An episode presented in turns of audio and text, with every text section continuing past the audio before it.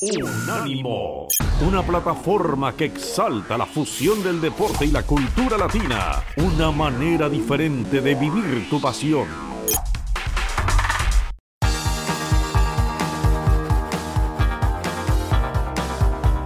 Universo Premier, tu podcast de la Premier League. Con Álvaro Romeo, Leo Bachanián y Manuel Sánchez. Hola, ¿qué tal? Bienvenido a Universo Premier. Recibe un cordial saludo de Álvaro Romeo desde Londres. Antes de entrar en materia con la jornada 24, tenemos que hablar de violencia. Una semana más. Esta vez no ejercida sobre una mujer, sino sobre un animal, el gato de Kurzuma. Circula por internet, seguro que lo has visto ya, un vídeo del jugador del West Ham chutando a su gato y dándole unos cuantos golpes, entre risas, por lo visto fue el hermano de Toma, quien también debe de ser de esos que no te lo ponen muy difícil en una partida del Trivial, eh, quien subió el vídeo a Snapchat. Y llegados a este punto, pues la verdad es que solo se me ocurre algo peor que maltratar a un animal, que es organizar el maltrato desde las instituciones o ayuntamientos. lo digo, por ejemplo, por el toreo y todas las fiestas populares en las que en nombre de la tradición y el divertimento se maltratan animales, algo que por desgracia pasa mucho en mi país. Pero volviendo al tema de Zoma, que es muy de mal gusto, el vídeo se filtró a principios de semana. El martes fue titular en casa ante el Watford y me contaba mi jefe Tom Rennie, que estuvo en el campo, que los abucheos al francés fueron una constante durante todo el partido. Ahora, llegados a este punto, varias cosas. Una, ese gato necesita un hogar nuevo ya, urgentemente, y la Sociedad Protectora de Animales de Inglaterra ha actuado rápidamente y se ha llevado a los dos gatos que tenía Kurzoma. Y dos, estas bromas salen muy caras. El West Ham le ha multado con dos semanas de sueldo, o dos semanas sin sueldo. Adidas le ha retirado el patrocinio a Kurzoma y tampoco se va a librar de las sanciones o de las represalias el club, el West Ham United, porque dos patrocinadores, Experience Easy Me y Vitality, han puesto fin a su vinculación con el club. Es una situación lamentable. Aparte de esto, Sabed que el Reino Unido e Irlanda van a presentar una candidatura conjunta para albergar la Eurocopa de 2028, que el Manchester United perdió en penaltis ante el Middlesbrough en la cuarta ronda de la FA Cup, una ronda en la que dijo también adiós el actual campeón, un Leicester City que cayó estrepitosamente ante el Nottingham Forest y que el Chelsea ya está en la final del Mundial de Clubes, que será el sábado ante el Palmeiras. Hoy, a mi lado en Universo Premier, tengo a Manuel Sánchez. Hola Manu, ¿qué tal? Hola Álvaro, ¿qué tal? Y a Leo Bachanian, hola Leo. ¿Qué tal? Muy buenas, Álvaro Manu. Imagino, y esto ya queda un poco lejano, pero que veríais el último penalti de Sadio Mane en la final de la Copa de África, ¿no? Eh, ese que le dio a Senegal la victoria en el torneo continental por primera vez en la historia de Senegal. ¿eh? Eso que Senegal ha ido a este torneo muchas veces con muy buenos equipos, pero qué manera de romper la pelota de Sadio Mane, sobre todo después de fallar un penalti durante el partido. Casi, casi tanto como, como el de Wilfred Zaha ayer contra, contra el Norwich City, prácticamente la misma, la misma, pegada. Pero me pareció, vamos, eh, que Mané también ahí demostró una iniciativa, una seguridad en sí mismo, unas ganas de resarcirse, de ganar ese torneo por fin. Me encantó cómo tiró ese penalti. Incluso ya cuando tomó carrerilla, me daba la impresión de que iba a marcar un gol. un gol no, porque hay penaltis que a veces son golazos, ¿eh? por cómo se marcan. Sí, porque este fue directo a la red de costado, ¿eh? Y sobre todo también que, te, que en este caso queda, queda bien ¿no? ese, ese cuento de hadas de, de Sadio Mané tirando el último penalti cuando eh, creo que eh, en el caso de, de, Egipto Mohamed Salah no tiró en la tanda de penalti, si no, si no me equivoco. No sé, eh, no sé si se estaba reservando. Sí. Claro, se, se, lo dejó para el quinto, que es algo que, hay, que ha pasado ya otras veces. recuerdo Cristiano Ronaldo en alguna tanda de penaltis. En la Eurocopa de 2012 contra España, Manuel, me acuerdo mm. perfectamente que no tiró contra España el penalti y, no llegó a tirar y entonces aquella vez pues quedó señalado, pero luego contra el Atlético de Madrid en la final de 2016 sí llegó él para el quinto penalti, entonces como que, queda más redondo y en el caso del partido entre Senegal y, Egipto yo eh, la verdad es que lo sintonicé en la tanda de penaltis y, con el gran aliciente de ver a los dos tirar y cuando vi que no tiraban el primero, que no tiraban el tercero, que también se supone que es el psicológico, se habla mucho de él, dije bueno pues han reservado los dos para el quinto. Eh, tuvo Mané la oportunidad de tirar y Salah, que estaba llorando prácticamente antes de que tirara Mané, eh, pues se quedó sin, sin, esa oportunidad. Entonces está también ese debate de qué hacer, tirar el primero, tirar el tercero, como, o, lo de reservar hasta a tu mejor jugador hasta el quinto, que siempre puede tener por la consecuencia de que, de que ni, le vea, ni, le, ni, le veas. Bueno, ahora que lo dices, Manuel, sí que es interesante el debate también, ¿eh? porque mm, va a haber tandas de penaltis a partir de ahora, seguramente en la Liga de Campeones y en la Europa League, más si cabe cuando los goles fuera de casa ya no existen. Yo esto creo que lo dije a principios de temporada, pero creo que una de las eh, consecuencias de que no haya eh, valor doble en los goles fuera de casa en las eliminatorias va a ser que va a haber más empates al término de los 120 minutos del segundo partido lo que va a significar que va a haber más tandas de penaltis. Es posible, o sea, estadísticamente tiene que ser así a largo plazo.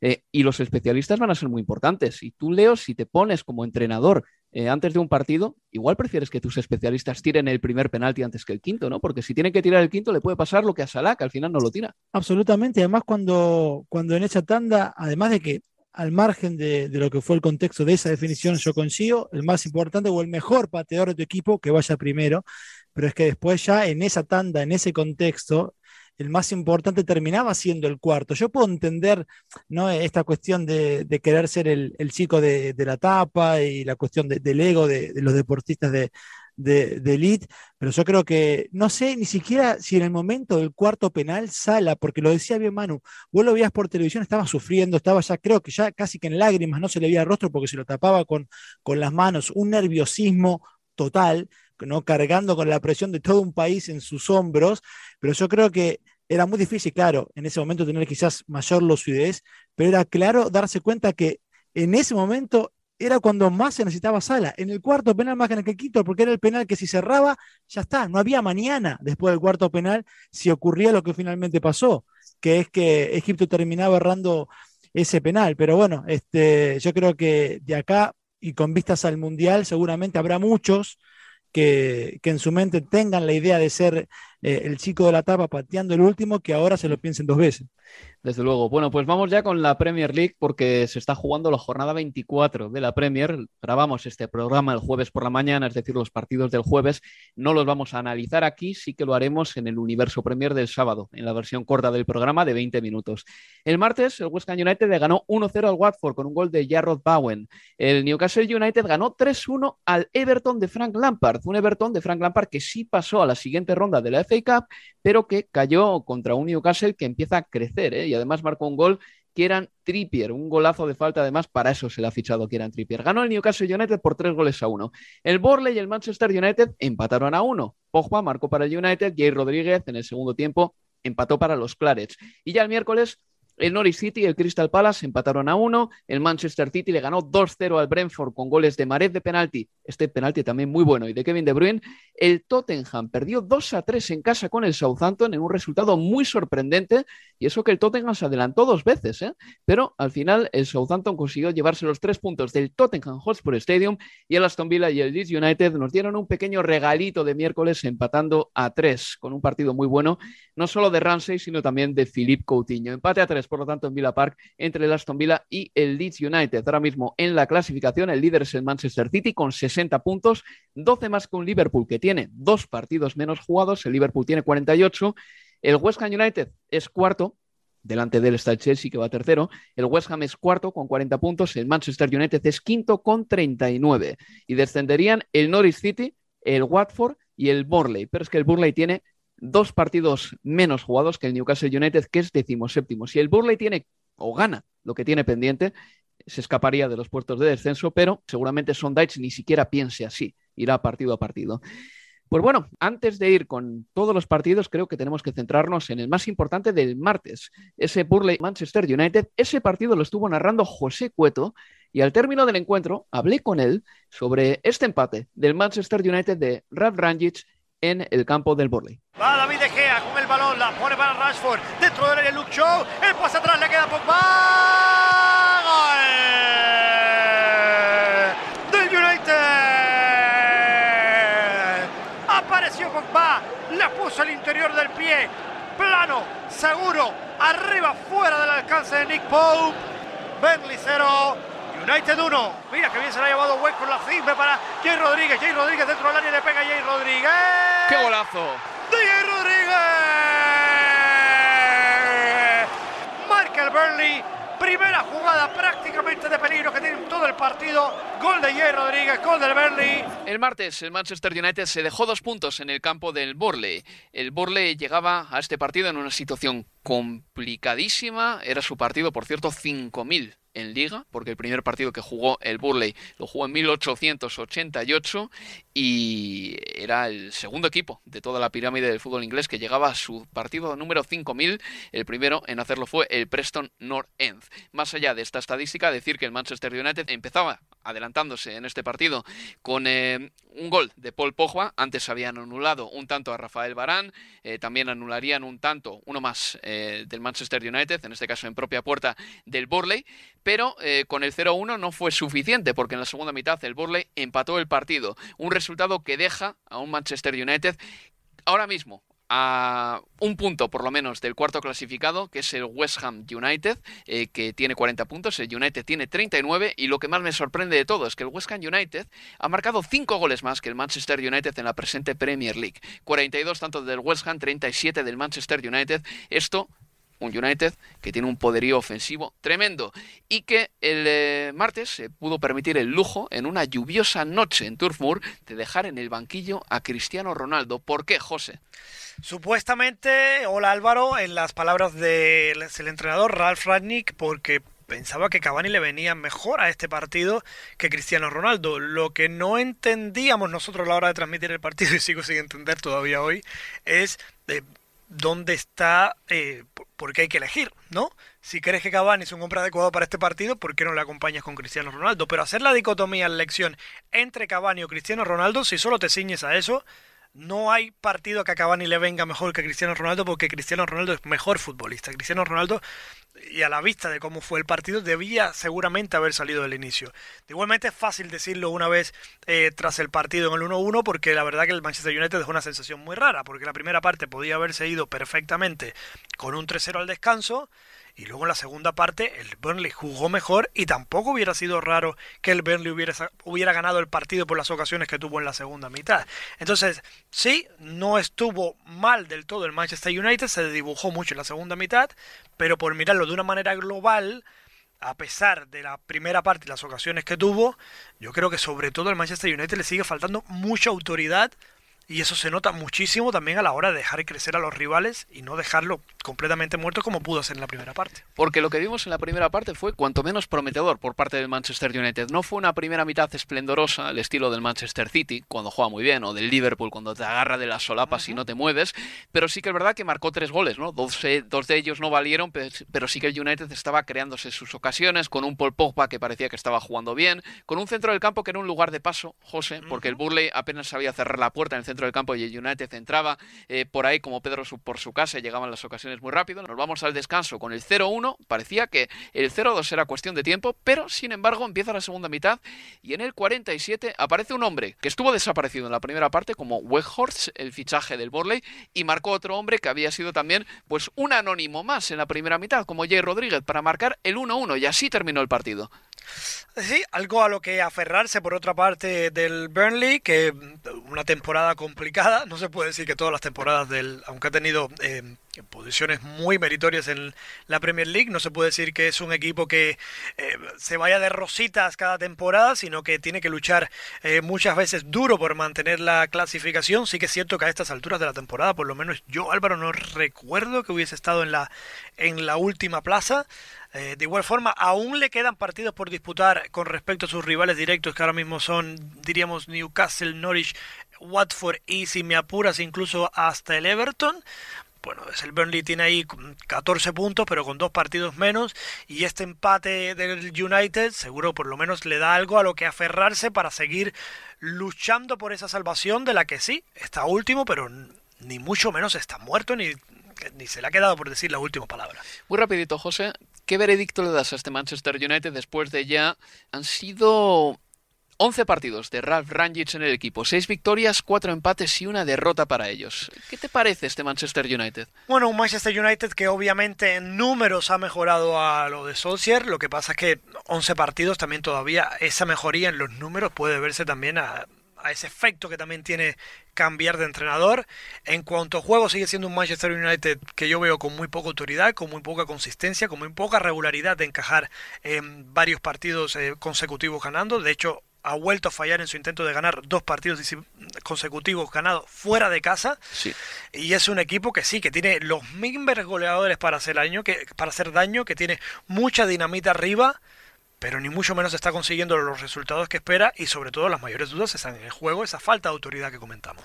Pues bueno, eso por parte del Manchester United, decirles que el Burley sigue último en la clasificación, que el empate es bueno para el equipo de Sondage, un equipo que además yo creo que tiene frescura en las piernas porque en noviembre jugó nada más que dos partidos, en diciembre cuatro, en enero muy poquitos también, tres nada más, y en febrero pues eh, lleva dos partidos.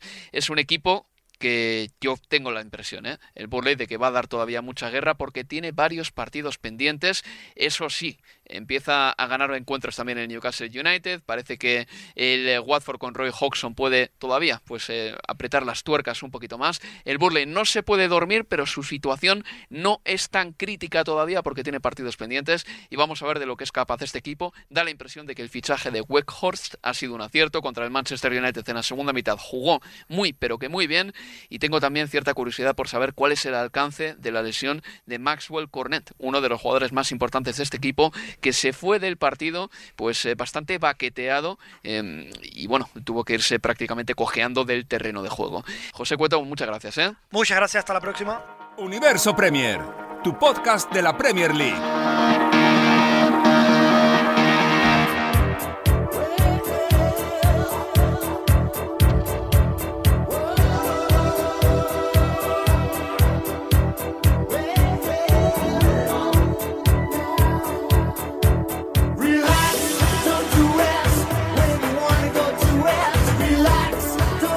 José Cueto desmenuzando el empate a uno en Turf Moor. Por cierto, que la lesión de Cornet, el eh, delantero del Burley, fue afortunadamente un calambre muscular y nada más.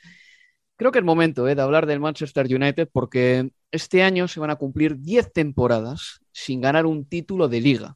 Estamos hablando de que este es el equipo más laureado de Inglaterra junto al Liverpool. Son 10 temporadas sin ganar un título de liga. Y el Arsenal, que muchas veces es motivo de chanza, pues eh, porque hay un montón de estereotipos asociados al Arsenal que se repiten constantemente cuando falla la defensa, cuando el equipo es blandito, cuando falla o no sabe materializar una ocasión clara. Hablamos del Arsenal como ese equipo que tiene fragilidad, una fragilidad histórica que viene ya del tardo venguerismo. Bien, pero en los últimos 10 años el Manchester United ahí andará con el Arsenal en, términos de, en términos de títulos ganados y en términos de decepciones hacia su, que haya dado a su afición. Es que estamos hablando del mejor equipo de Inglaterra. Que bien, que te puede ganar la liga el Manchester City, no digo que no. Lo que yo creo es que el Manchester United a estas alturas de la temporada, jornada número 23 para ellos, tenga nada más que 39 puntos. Esto es propio de un equipo de mitad de la tabla.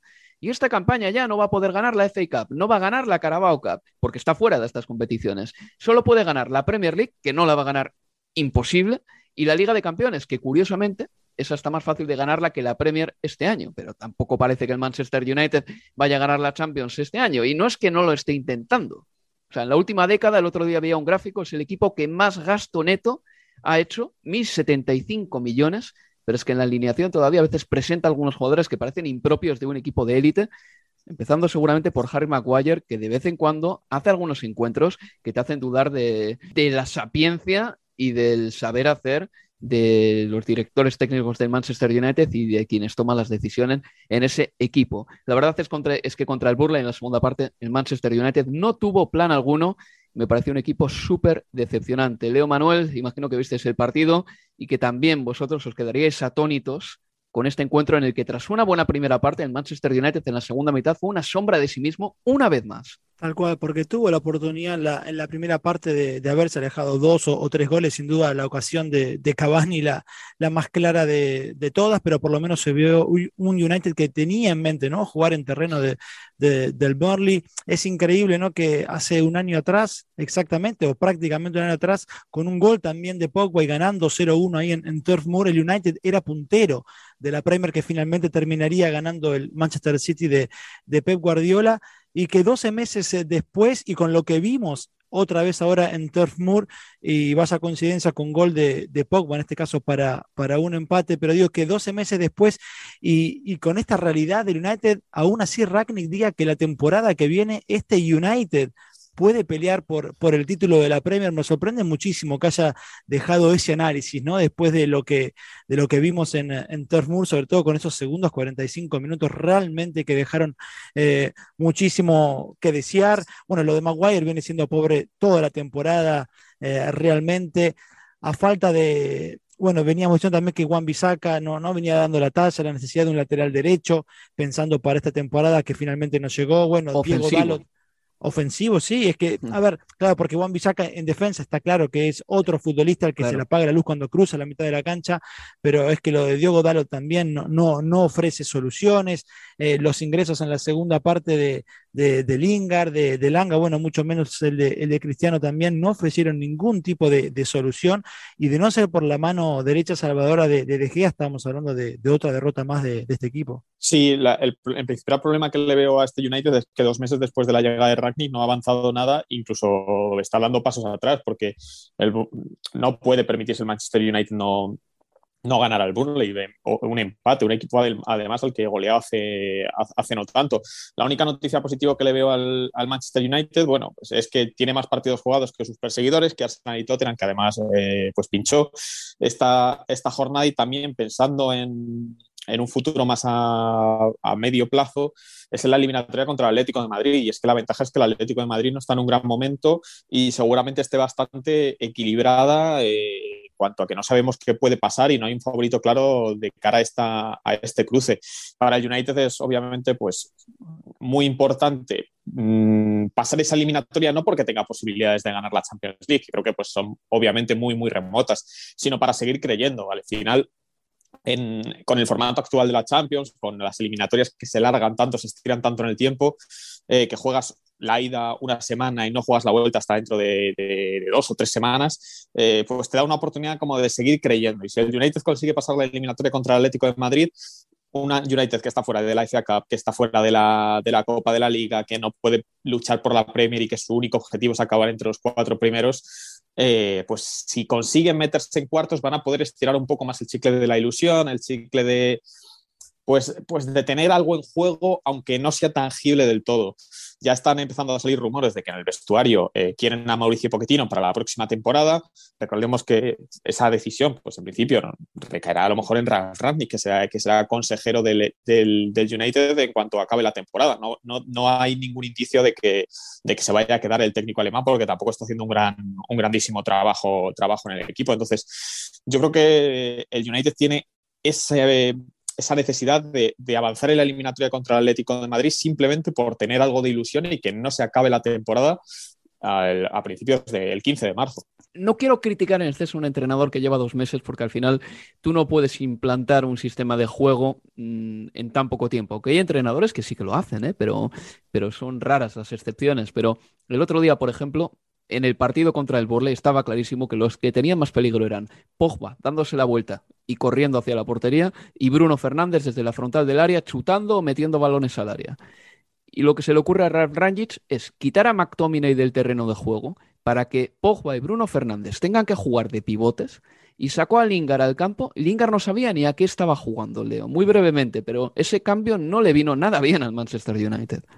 No, porque no generó absolutamente nada nuevo, coincido, aunque se vio en los minutos que le tocó jugar a, a Lingard, que, que, no sabía realmente, no había una indicación exacta por dónde moverse. ¿Qué hacer? Y ojo, yo, yo creo que parte también de los errores de, de Ragnar en este caso, ¿no? En, en, cuestiones que tienen que ver con el, eh, el, manejo de los partidos dentro de los 90 minutos, tiene que ver también con que los últimos 10 años Ragnick, por mucho realmente de, su experiencia, de lo que significa para entrenadores, por ejemplo, como club, pero en la última década Ragnick se dedicó mucho más a crear equipos desde la dirección deportiva que desde el banco los suplentes. Y eso sin duda también creo que se termina notando ahora cuando le toca dirigir un gigante como es el United y además un gigante necesitado. Una pausa y continuamos aquí en Universo Premier. Universo Premier, tu podcast de la Premier League.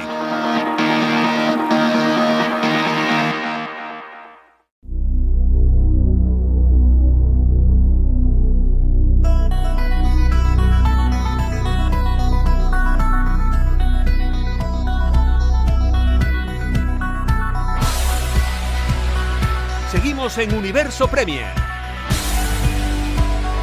El martes fue un día muy bonito para ver fútbol de Premier porque un partido en el que el Newcastle United por fin dio la sensación de que el proyecto va un poquito más en serio que cuando estaba Steve Bruce en el equipo, que va un poquito más en serio que en noviembre cuando los resultados no fueron buenos y da la impresión también de que hay jugadores que están sumándose a la causa. No solo ya Kieran Trippier, que marcó un gol buenísimo de falta porque es un gran tirador de faltas, sino también, por ejemplo, Fraser, un jugador que en el Bournemouth eh, dio un par de temporadas buenísimas, pero que en el Newcastle United no había sido capaz de em, replicar ese, ese, estado de forma que dio en el Bournemouth. Y sin embargo, el otro día jugó muy bien. Esta victoria es terapéutica para las Urracas, 3 a 1 contra el Everton de Frank Lampard.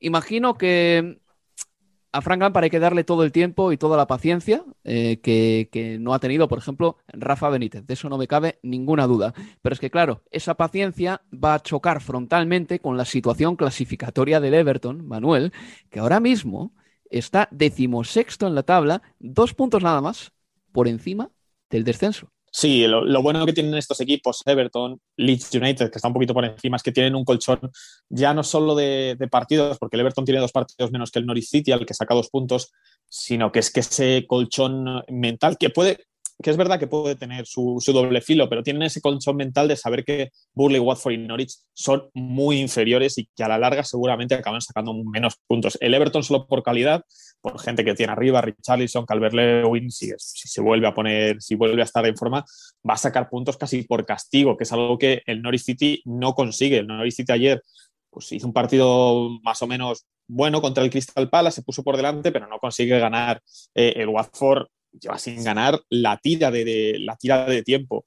El, el Burley, aunque se ha reforzado, creo que se ha reforzado, creo que se ha reforzado bien y tiene menos partidos que el resto, le va a costar mucho salir de ese bache. Entonces, eh, va a tener tiempo Lampard, pero claro, tampoco le vale a Lampard que acabar decimosexto o decimoséptimo en la, en la tabla. Es que el Everton tiene equipo para mucho más, tiene inversión para, o, bueno, tiene inversión en jugadores de los que ya tiene para mucho más. Ha fichado, mm, no ha fichado mal con futbolistas como Van de Beek, que yo creo que es de las cosas más estimulantes que hay ahora mismo para ver en, los Toffees, pero, pero hombre, no, no, no, creo que podamos jugar tampoco a Lampard, igual que hablamos con, de lo de Ragni de estos dos meses, con lo que ocurra en estos cuatro meses prácticamente. Esperemos que desde la directiva del Everton le den por lo menos una temporada más en la que, pues veremos si Lampard de verdad es un entrenador para la élite de la Premier, porque tiene equipo y jugadores para ello. Uno mira el banquillo del Everton y puede creer un poco, puede creer un poquito más en el equipo, pero claro, la dinámica es muy mala. En el caso del United, eh, del Newcastle United, sin embargo, embargo, eh, la cosa cambia un poquito. ¿eh? Es un equipo que ahora mismo empieza a notar cierto optimismo. Yo creo que esto es lo más importante, porque hace un año el Newcastle era un equipo muy negativo ¿eh? en muchos aspectos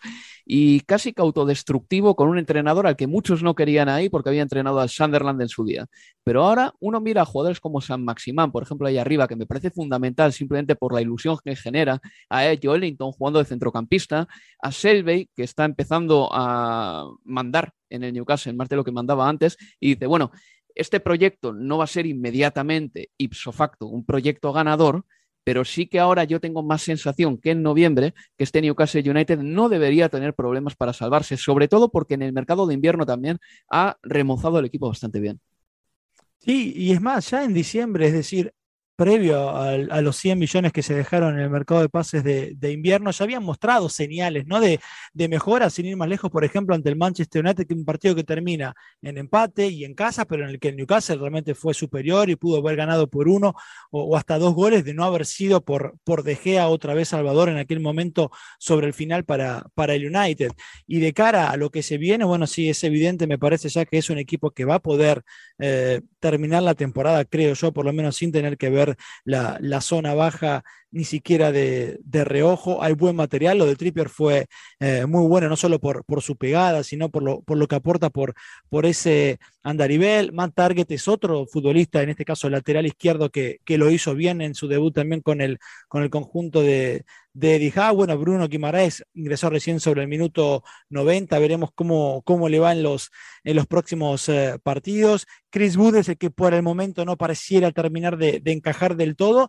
Y sin dudas que el mejor, San Maximán. Yo creo que, a ver, no sé si ingresa en el 11 ideal de la Premier, que cualquiera pudiera pensar inmediatamente, pero si te dicen hace dos equipos de la Premier de esta temporada, los que va de temporada, quizás así, en un segundo equipo, allí se mete San Maximán, que es eh, cuando arranca en velocidad, está imparable, además con una gambeta indescifrable por momentos. Es que este son jugadores que a veces hay que mirar más allá de los números, creo yo, porque hay que medir el desequilibrio que genera. Y eso las estadísticas muchas veces no te lo dan exactamente, ¿no? Un poco lo que le pasa a Adama Traoré, que el otro día en el Barcelona jugó una primera parte en la que no marcó goles, sí que dio un pase de gol, pero jugó una primera parte como otros muchos partidos en los que mm, se iba sin dejar registros en las estadísticas de goles o pases de gol. Pero ese desequilibrio es muy importante y San Maximán yo creo que ahí aporta muchísimo.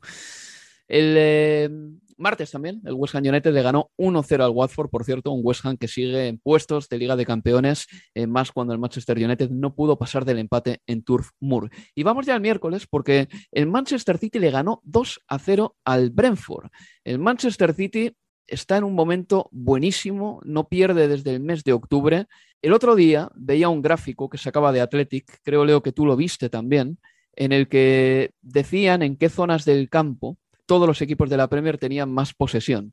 El Manchester City tiene más posesión en, zona, en todas las zonas del terreno de juego, en todos los partidos que ha jugado. O sea, si sumamos todos sus partidos, el Manchester City siempre ha tenido más posesión, si los ponemos todos juntos, en todas las zonas del terreno de juego. Y de Athletic dividía los terrenos de juego en 12 campos, ¿verdad? En 12 campitos. Bueno, pues el City sigue todavía ejerciendo esos dominios aplastantes sobre sus rivales Dominios que, por ejemplo, propician que entrenadores como Thomas Frank, el técnico del Brentford, en la noche del miércoles, dijese que no hay mejor en el equipo en el mundo que el Manchester City, algo mm, con lo que discrepó Pep Guardiola, pero bueno, yo sí que creo que el City es ahora mismo el mejor equipo de la Premier. Sí, y no, y no necesita de, a este momento pareciera hasta de, actuaciones descomunales para sacar adelante partidos, porque el de ayer fue una buena actuación, fue superior, sí, pero no, no uno no, no enlista en los mejores partidos del, del, City de las últimas 15 jornadas de Premier, las que ganó 14 y empató uno desde aquella derrota con el, con el Crystal Palace. Pero aún así, eh, esa no solo sensación, está claro que eso sucede dentro del terreno de juego, pero es la sensación, sí, de que muy difícil realmente poder superarlo en, esta Premier en cualquier faceta de, del juego. Ayer Cancelo eh, otra vez dominando ese, eh, ese lateral izquierdo, jugando como interior ya por, por izquierda, sacando remates de media distancia en dos o tres oportunidades. Guardiola mencionando a John Stones como para él la figura de, del partido también. Eh, pero me quedo con eso, un City que aún así, casi que uno lo ve jugando con sin sin casi que exigirse del todo, aún así logra diferencias descomunales con el rival de turno. Pero de todas maneras, yo tengo la impresión de que sigue habiendo liga. Yo soy de los pocos locos que dice eso, porque no le veo al Chelsea atrapando al Manchester City, pero si el Liverpool gana lo que tiene pendiente, en el caso del Liverpool que hay que creer que es posible, se pondría seis puntos del City y todavía les queda un enfrentamiento directo. O sea, yo creo que el City no se ha despegado definitivamente todavía, por mucho que se esté empezando a decir eso en Inglaterra. Sí, no, no, o sea, a ver, no, la liga no está decidida por números, ¿no? Son 12 puntos que podrían ser eh, 6 si gana el Liverpool otros partidos que tiene, pero es más por sensaciones. Es que el City no falla contra los. Es verdad que decirlo después de que la, última jornada, la, bueno, sí, la última jornada pincharan contra el Southampton, pero me parece que el City es el equipo que más seguridad y, es ahora como antes contra los equipos de media tabla para abajo, de fuera de puestos europeos, que no, no suele fallar esos enfrentamientos y siempre que juega contra algún equipo de los de arriba, siempre es el favorito. Con, con, ese partido pendiente contra el Liverpool y efectivamente con, con, todo lo que le queda al Liverpool por jugar, que además ahora está más esforzado, que, que, bueno, no recordemos, no olvidemos que ese fichaje de Luis Díaz pues les va a aportar mucho, mucho arriba para poder dar descanso a jugadores como Salah y como Mané y sobre todo que también que en esta Copa que en este parón de la Copa África, pues tampoco le ha venido del todo mal al Liverpool, que ha ganado sus dos últimos partidos, que no ha quizá notado tanto esa falta de, los dos de arriba. Pero bueno, eh, creo que eso, que la liga más que decidida por, la distancia, que son 12 puntos, que podrían ser 6, eh, es más por sensaciones. Al Brentford se le está poniendo ya un poco cara de, equipo preocupado. ¿eh? Ha perdido sus últimos cinco partidos de Premier League. Tiene 23 puntos. Esta temporada yo, chavales, me juego una cena con vosotros, con vosotros a que con 37 puntos un equipo se salva. Tengo la sensación, ¿eh? por lo que están puntuando los de abajo. El Brentford tiene 23 puntos. Necesitaría, vamos a decir, unos 15, 16 más para salvarse. No parece imposible, pero la dinámica no es buena. Va a recibir en casa, eso sí, esta temporada todavía, al Palace, al Newcastle, el Burley, al Southampton y al Leeds. Creo que ahí se va a jugar la temporada del Brentford para ellos. ¿eh? Porque en el Brentford Community Stadium sí que es verdad que genera es un ambiente bastante especial para jugar partidos. Y a, ver cómo les sienta anímicamente la llegada de, de Eriksen que a lo mejor como, como tal no, no, aporta, aunque obviamente es un jugadorazo que está muy por encima del nivel que de un Brentford, a lo mejor como tal no, no aporta en, en, cuanto a números, pero solo su llegada eh, eh, a la afición, a, sus propios compañeros, creo que les va a aportar un pequeño plus y que quizá pues eso les ayude ahí a, sacar algún punto extra. Bueno, pues esperemos que el Brentford eh, recupere un poquito el color porque últimamente le están ganando bastantes partidos. Pasamos al siguiente encuentro, también jugado el miércoles. En el Tottenham Hotspur Stadium se vivió la sorpresa de la jornada. Tottenham 2, Southampton 3. En este partido quedó de manifiesto que la defensa del Tottenham no funciona muy bien, que War Pros sigue siendo un maestro a la hora de dar pases de gol, y no solo a balón parado, sino también en juego combinativo, y que son, Leo Bachanian, es un jugador importantísimo para el Tottenham. Es que ha marcado nueve de los 28 tantos del equipo, que es un tercio de los goles del equipo en la Premier League.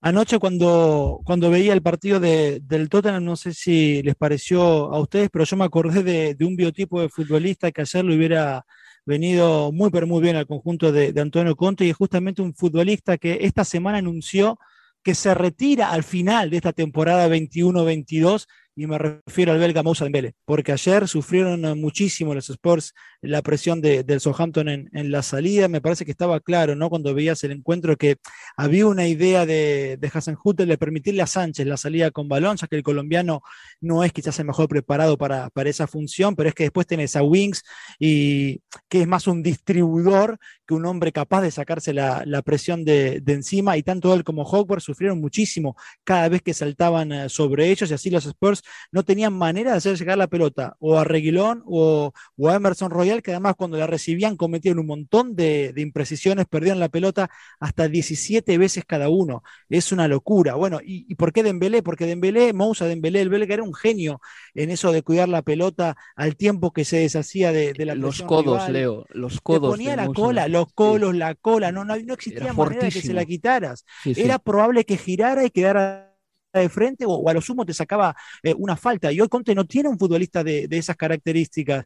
Eh, insisto, Wings, mismo Skip, son más distribuidores que necesitan el campo de frente. Bentancur es, es, el mismo corte y el único que había demostrado que podía vestirse, si querés, de, de Moussa Dembele había sido en Dombele, que también te ponía la sí. cola, la pelota bajo la suela y el equipo podía encontrar un respiro. Pero claro, lo hizo a cuentagotas y por eso también lo, lo, lo dejaron ir. Entonces al final te quedas con que el equipo termina extrañando a, Eric Dyer, que Romero tiene un buen pase filtrado, pero por ejemplo es mucho menos que el aporte en la salida del Cuti Romero, eh, el argentino, y así lo que te queda es esperar que regrese Eric Dyer, que por lo menos tiene una buena pegada para saltearse líneas y encontrar un compañero con un balón de 60 metros. Son impagables, ¿eh? son centrocampistas que transportan el balón y lo guardan. O sea, eh, estoy pensando que en la Premier League, se me viene una a la cabeza ahora, que tiene una fisonomía muy distinta a la de Moussa Dembélé, pero es en Kanté, que también cuando le das la pelota tienes la certeza de que no solo puede avanzar metros con la pelota, sino que rara vez la va a perder. Pero Manuel, tú estuviste en el campo y ¿qué sensaciones te dio el Tottenham desde la grada? ¿Te dio la impresión de que es un, un equipo en construcción? ¿Todavía que hay dudas? a ver, eh, fuera de errores puntuales como el de Ben Davis, que son pues, obviamente desastroso, o de que futbolistas como, Dan, como Harry Wings, yo no termine de ver el, el aporte que, que, hacen al equipo, eh, ves a Kane a mí me da pena, o sea, es de los futbolistas que más pena me da verle, porque dices, es buenísimo, pero es que está en un equipo que no, no aspira a nada, o sea, está muy por detrás, igual que, pues, pues igual que el caso de, de, de que comentaba que, que, su nivel está muy por encima del Brentford, que el nivel de Harry Kane está muy por encima de, de este Tottenham. Los laterales, como, como ha dicho Leo Reguilón, la cantidad de veces que controlaba mal el balón, que, que se la daban en una posición ventajosa en la banda para poner un centro y se le iba el control y luego le veías... Eh, bracear al público pidiéndole, pidiéndole más ánimos. Emerson también cometió un montón de imprecisiones, sobre todo en los momentos finales, cuando el, cuando el equipo estaba buscando, buscando un empate. Eh, no sé, tienen, que hacer, tienen que hacer fichajes, tienen que si, si, Conte va a continuar aquí, tienen, necesitan algún central de, más calidad y el problema es que el Southampton les pudo golear al descanso fácilmente, tuvieron ellos el control y la manija del partido todo el rato y, al final les calcaron un gol porque el gol de, el segundo y el, y el tercero, los dos goles del Southampton son prácticamente iguales con una, con una facilidad defensiva con la que rematan dentro del área. Con, ante, la, ante, ante Romero, ante, ante Davis o también ante Emerson, que prácticamente no aporta nada en esos centros laterales ayudando en defensa. Me pareció un Tottenham, pues sinceramente, muy pobre y yo creo que la afición del Tottenham está, está bastante de acuerdo con ello. Hubo, hubo pitidos, otra vez el, el speaker tuvo que, bueno, el DJ tuvo que poner la música a tope en cuanto pitó el árbitro para evitar que, hubiera más, más, cabreo por parte de la grada. La única buena noticia para ellos es que como estaba lloviendo, eh, la gente se fue bastante rápido. Entonces, claro, entonces no, no, no, tuvieron que aguantar mucho, pero vamos, el Tottenham paupérrimo. Claro, era, era, miércoles y la gente tiene que trabajar al día siguiente y se larga del campo en cuanto puede. Eh, por cierto, los dos últimos goles del Southampton, tanto el de Elionusi como el de Che Adams, muy Eurocopa 2016. Eh, no sé si vais a entender esto que digo, pero en la Eurocopa 2016 em, salieron una serie de estadísticas que decían que el pase atrás de un extremo o de cualquiera en la banda a, a un jugador que tuviese cerca eh, era una de las acciones más efectivas para marcar un gol. Es decir, tú le pasas la pelota, por ejemplo, de un extremo a un lateral, hacia atrás y el lateral centra. Como la defensa está saliendo y los delanteros están entrando, pues muchas veces eh, los delanteros se quedan mucho más solos de lo, que, de lo que se suelen quedar en jugadas normales en las que centra un extremo. Entonces, no, esas dos jugadas de Warpros fueron calcadas. Un pase atrás para Warpros y este de primeras en el pico del área grande, metía un centro y marcaba gol. Y bueno, pues así llegaron dos goles. ¿eh? la remontada del Tottenham o del Southampton llegó así. Sí, es en zona Kevin De Bruyne, los dos centros de, de Warpros. Uno de los partidos de la jornada se vivió en Villa Park, el 3 a 3 entre el Aston Villa y el Leeds United. Antes de hablar de ese partido a fondo con Manuel Sánchez, despido a Leo Bachanía que tiene compromisos. Leo, hasta la próxima, amigo. Un abrazo, chicos. Chao, Manu. Manu, antes de hablar de este partido, vamos a escuchar a Steven Gerrard sobre Philippe Coutinho porque el eh, ex del Liverpool se deshacía en elogios hacia el jugador brasileño que está jugando muy bien con el Aston Villa y también con la selección de Brasil. El otro día le marcó un golazo a Paraguay. Ahí va, Gerrard sobre Coutinho. If, if you look at his performance tonight, not just as two assists and as goals, just you know a shot at goal, as bit of skill, as back heels, as vision, as awareness. I mean, if you don't love watching that, no matter where you are in the world, you you should stop watching football. That was absolutely beautiful. Some of the stuff he done today. Manuel, buen aterrizaje ¿eh? de Philippe Coutinho en el de Aston Villa, teniendo en cuenta que en el Barcelona estuvo unos 18, 24 meses eh, prácticamente sin rascar bola. Cuando jugaba no destacaba por casi nada, pero aquí en el Aston Villa se demuestra una vez más que muchas veces es una cuestión de cabeza y nada más que de cabeza que un jugador termine rindiendo o no. Mm. Sí, en cuanto ha salido de ese ambiente, pues no sé si porque Cutiño no se ha adaptado al Barcelona, porque el momento del Barcelona no se adaptaba a Félix Cutiño, pero allí apenas cuajó días importantes y mira, en el Aston Villa lleva tres partidos, dos goles, dos asistencias. Ayer hizo 15 minutos Mm, maravillosos, o sea, lo que comprende del minuto 30 hasta el minuto 45 de la primera parte es una masterclass de Flip Coutinho, con el primer gol que es un, control dentro del área y un remate cruzado perfecto, el segundo es, eh, no es gol suyo, pero... Eh, hace un control orientado en el centro del campo, girándose, dejando atrás a su marcador y luego metiendo un pase entre líneas buenísimo para que ya corra si luego no falle delante del portero. Y en el tercero, culminando un contraataque, pase pase en horizontal para, para Jackon Ramsey, este la pone, la pone en la escuadra. Quizá el buen momento de Philippe Coutinho y la figura que representa para la Premier League, este chico de 29 años que lo hizo muy bien en Anfield, está también eclipsando un poco a Ramsey, que, que, que está haciendo partidos muy buenos, lo está eh, pagando o lo, está, o lo está correspondiendo con goles, que es muy importante para un equipo como el Aston Villa, y aunque al final al equipo pues, se le escapó la victoria porque, porque el Leeds rascó ese golito antes del, descanso y luego consiguió empatar con, en un córner con gol, de, con gol de Llorente y apretó los minutos finales porque se quedó con uno menos el Aston Villa, pero aún así creo que no puede quedar desapercibido, no puede pasar desapercibido el momento de, de Coutinho y su aterrizaje en esta Premier League, que veremos si no es algo simplemente pasajero y consigue alargarlo durante toda la temporada creo que también confirmando que no volverá al, Barcelona a final de temporada.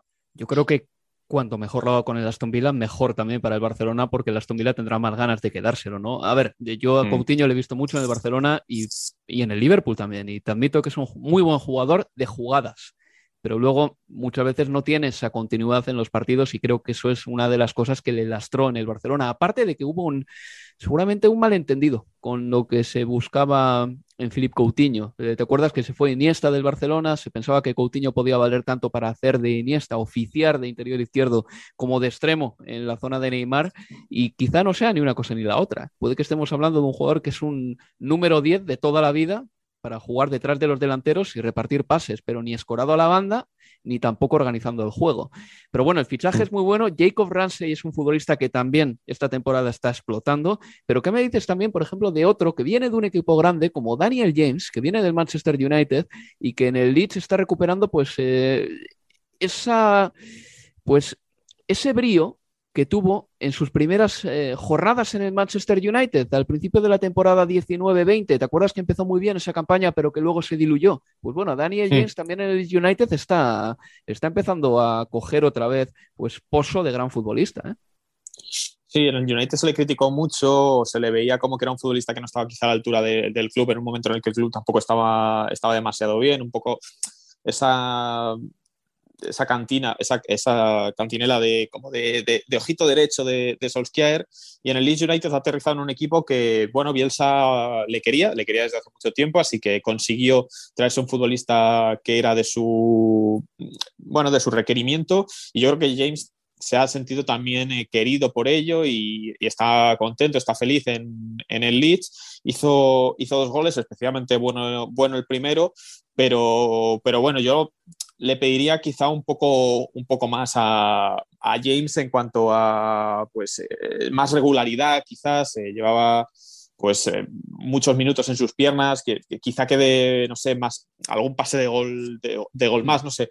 Pero para este Leeds, que no se ha reforzado en, en invierno, que, que, es, que, es, extraño después de la plaga de lesiones, eh, también tener un futbolista como, como el caso de, James, que no se ha lesionado mucho, creo que apenas se ha perdido partidos esta temporada, es muy importante. Y si consigue aportar un poco más en materia de números, el Leeds lo va, lo va a agradecer. Y bueno, ya por concluir, eh, porque nos queda un minuto de programa nada más, el Norwich City empató a uno con el Crystal Palace. Si te digo la verdad, Manuel, jamás pensé que el Norwich City sacaría siete puntos de nueve posibles en ningún momento de esta temporada de la Premier League. Y mira, ahí está, sacando un puntito contra el Palace, y es que también le ganó al Everton y también le ganó al eh, Watford. ¿eh?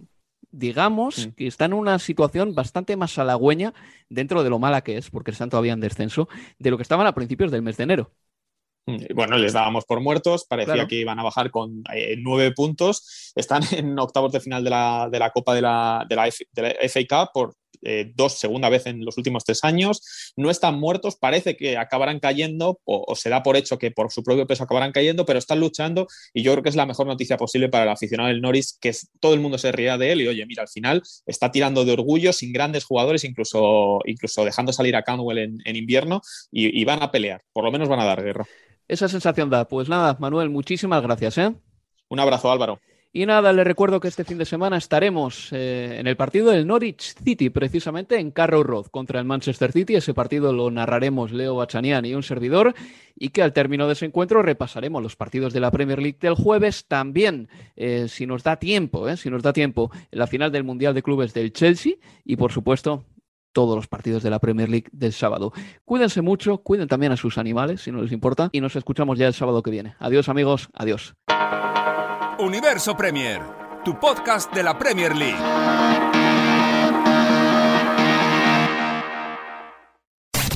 Unánimo, una plataforma que exalta la fusión del deporte y la cultura latina, una manera diferente de vivir tu pasión.